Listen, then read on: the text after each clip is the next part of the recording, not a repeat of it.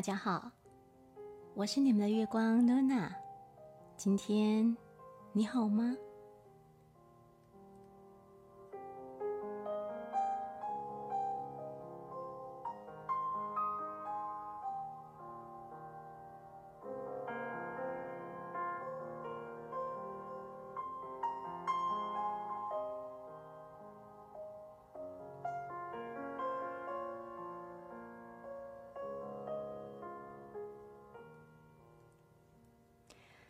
听过“活在当下”这句话吗？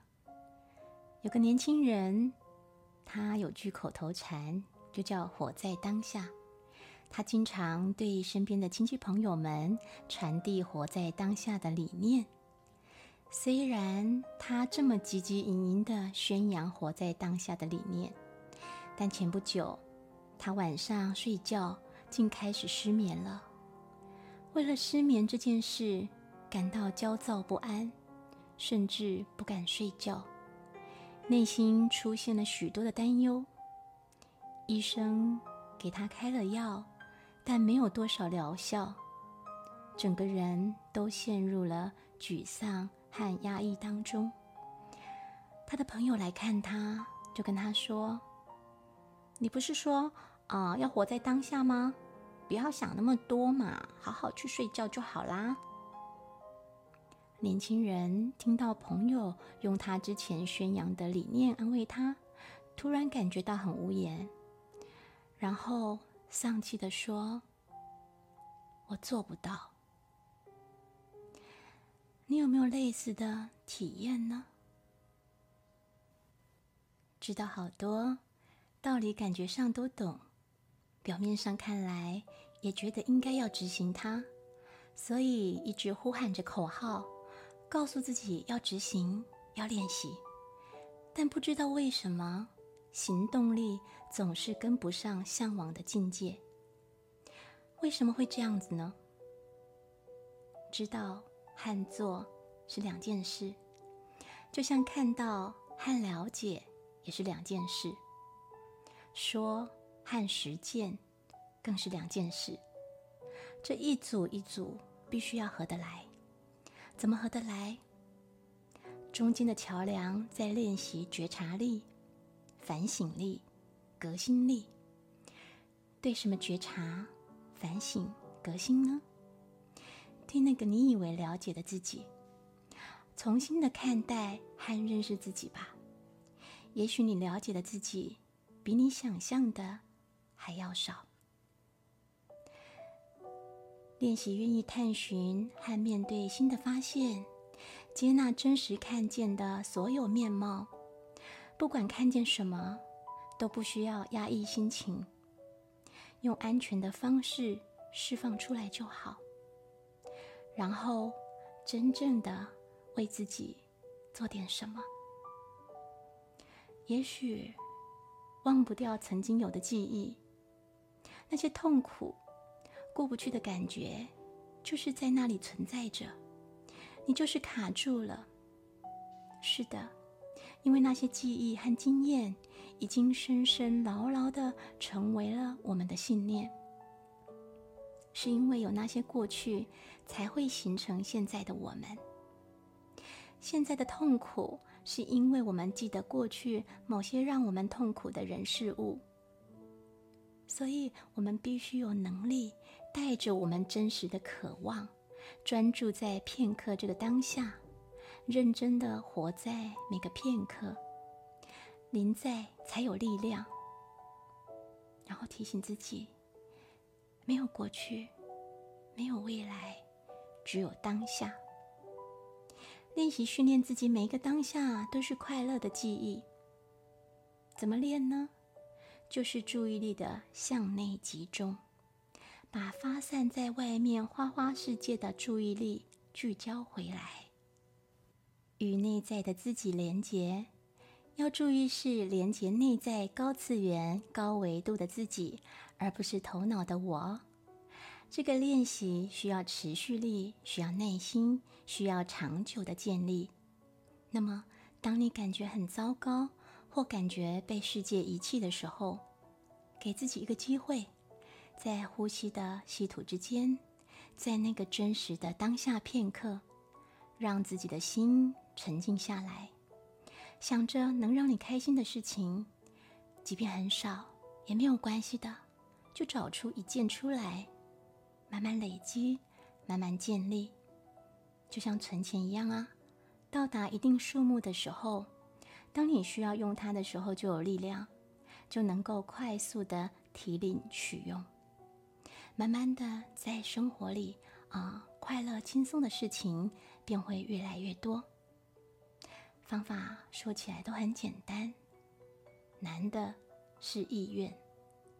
只有愿意承诺要做，且做出来了，才能知行合一，才会有效果的。所以啊，活在当下有各家的解读哦。有人说啊，不沉醉于过去的荣耀，也不追悔过去的过错，不去盲目的憧憬未来，也不去无故的杞人忧天，这是作为现实用语的活在当下。还有啊，当下的快乐往往都是最简单淳朴的，要拥抱并享受生命中的每一个简单的快乐。当今啊，有许多人因不在当下而痛苦，所以活在当下才会变成了流行的心灵鸡汤的用语。这是作为鸡汤的活在当下。另外呢，啊，有人问禅师啊，问如何才能活在当下呢？禅师回答：吃饭就是吃饭，睡觉就是睡觉。这是佛门对活在当下的解读，但听了一大圈的这些大道理之后，我们却依旧过不好自己的生活。究竟是道理的问题，还是自己的问题呢？其实，很多优秀的思想精华。一旦变成了随口就讲的口头禅或口号的时候，人们便容易忽视它的真实内涵，意义没被落实。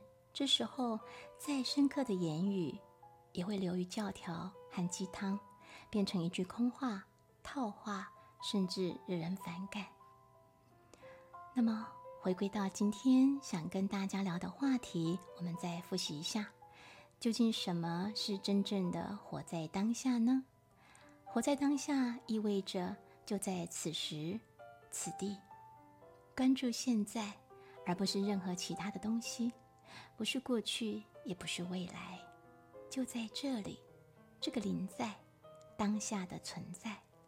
活在当下意味着要着眼于你的世界、你的状态、你的渴望、你的担忧或恐惧、你的意图、你的信念。还有你的承诺。佛法里说的当下，解读成直面自己的心灵，发现自己心中的不安，尝试放下错误观念的执着，从而解决问题。每个人的生活不可能都一直风平浪静，总有一些事挥之不去。当这些事萦绕心头的时候，道理讲再多都不管用的。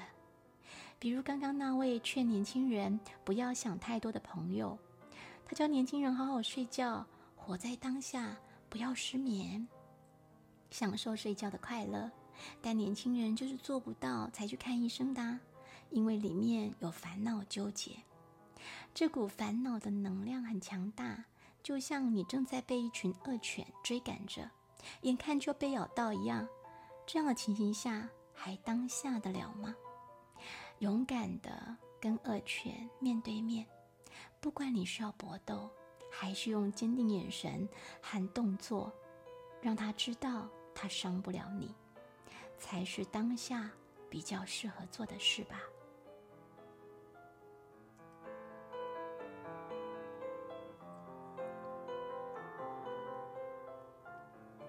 当一个人遇到特别纠结的问题的时候，如果不能够清楚的看到问题，便必然会被问题所控制。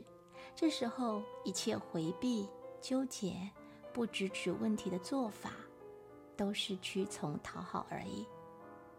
不去正面解决问题，就做不到《金刚经》里所说的“因无所住而生其心，就做不到活在当下。一定要直面当下的心灵，要不然你的当下很可能是假的。比如在工作上特别困扰、做不下去的时候，或在感情上有件事纠结于心，但你却对自己说：“算了，只管当下吧。”这恐怕不是活在当下，而是暂时逃避的表现。事情终究会反弹回来。所以，如果以为追个剧麻痹自己，转移注意力出门旅行就能够解决问题，很有可能只是把问题埋藏得更深而已。你可能觉察不到它，但它的反作用会持久的存在哦。因为没有觉察关照，就很难谈什么提起和放下了。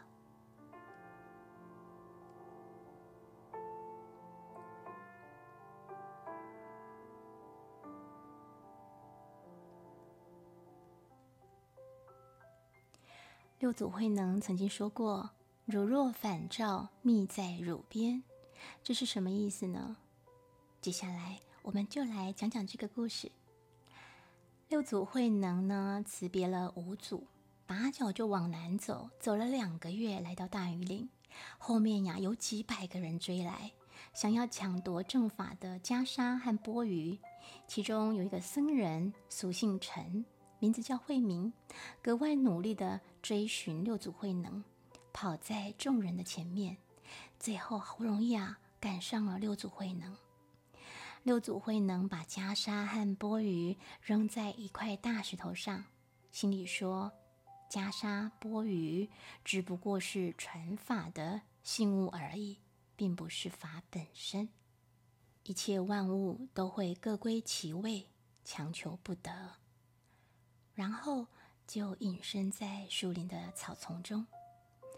慧明赶来，真的拿不动袈裟钵盂，就喊叫着：“行者啊，行者啊，我是为佛法来的，不是为袈裟来的。”因慧明说是为求法而来，慧能便从草丛中走出来说：“为法而来是好的。”但请你先把心安定下来。是啊，毕竟追赶慧能那么长的一段赶路，慧明身心粗糙不安。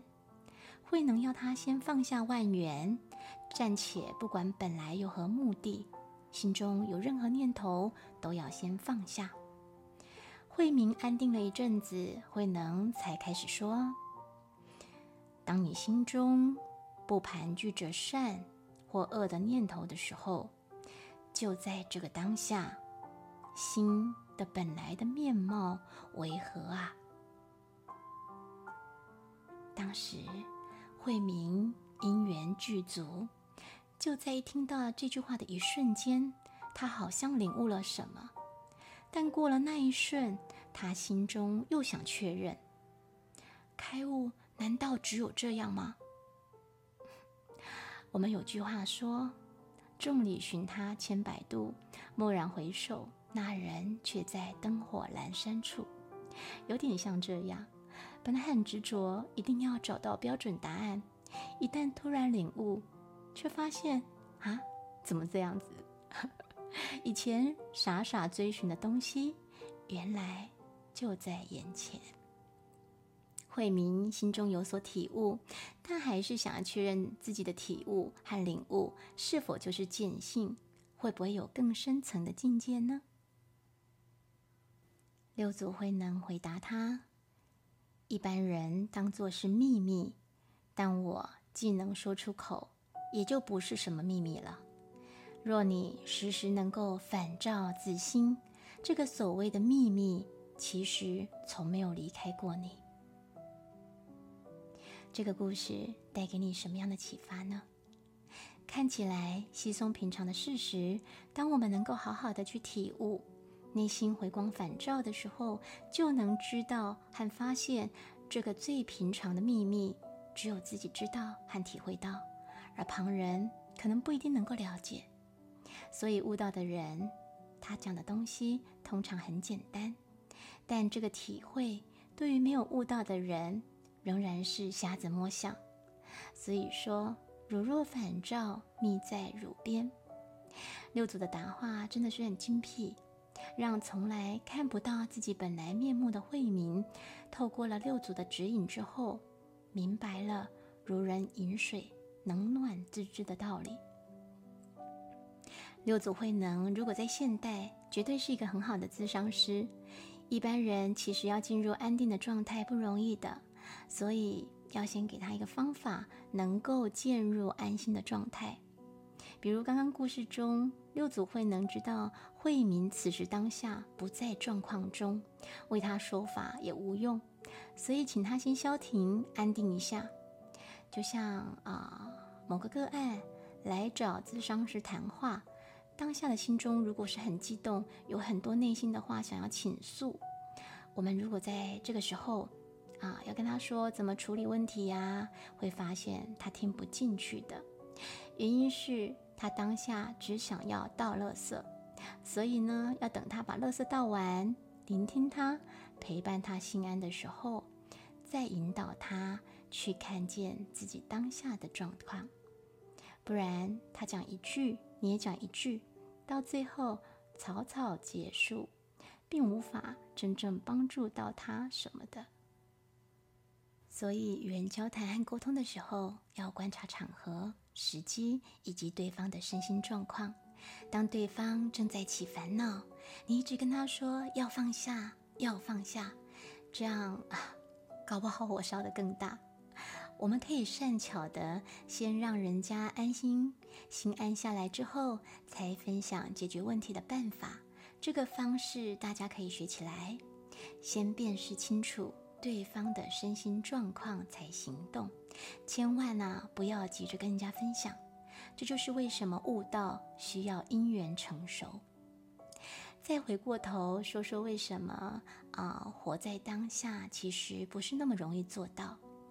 因为活在当下，有时候真的很让人受伤。它意味着我们需要处理一直以来回避的各种难题。平常的啊生活状态里，表面上我们知道自己正在做什么，但我们的注意力或许并没有集中在当前所做的事情上。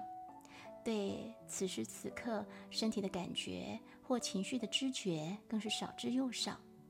我们越能在感知到问题的那一刻来解决它，就越平静，就越活在当下，也就越容易让自己和身边的人感到安心。所以啊，此时此刻，或许你正漫步在宁静的公园，嗅吸着泥土和草地的气息。啊，也或者你正在为失眠或者是身体的病痛所困扰而情绪高涨，亦或正在跟家人争吵、哭泣流泪，或者是啊为生活、为生存、为工作而烦恼，你是否意识到了自己的状态？是否注意到了当前的感受呢？在你的脑海里有什么想法？正在发生，是否懊恼过往？是否担忧未来？带着这些自我提问，或许你才会突然把注意力聚焦在当下，才会把如野马般四处乱窜的思绪收回来，观察现在。请以这样的方式来觉察，有意识的关注当下的心理和身体的状态。还有其变化，并且不带评判的感受这一切。如此，活在当下与你，就不再是只是一句空话了。最后，祝福我们真实的面对自己当下的情感。只要是情，就是无常的，得透过恒常的爱来解锁，从情提升到爱。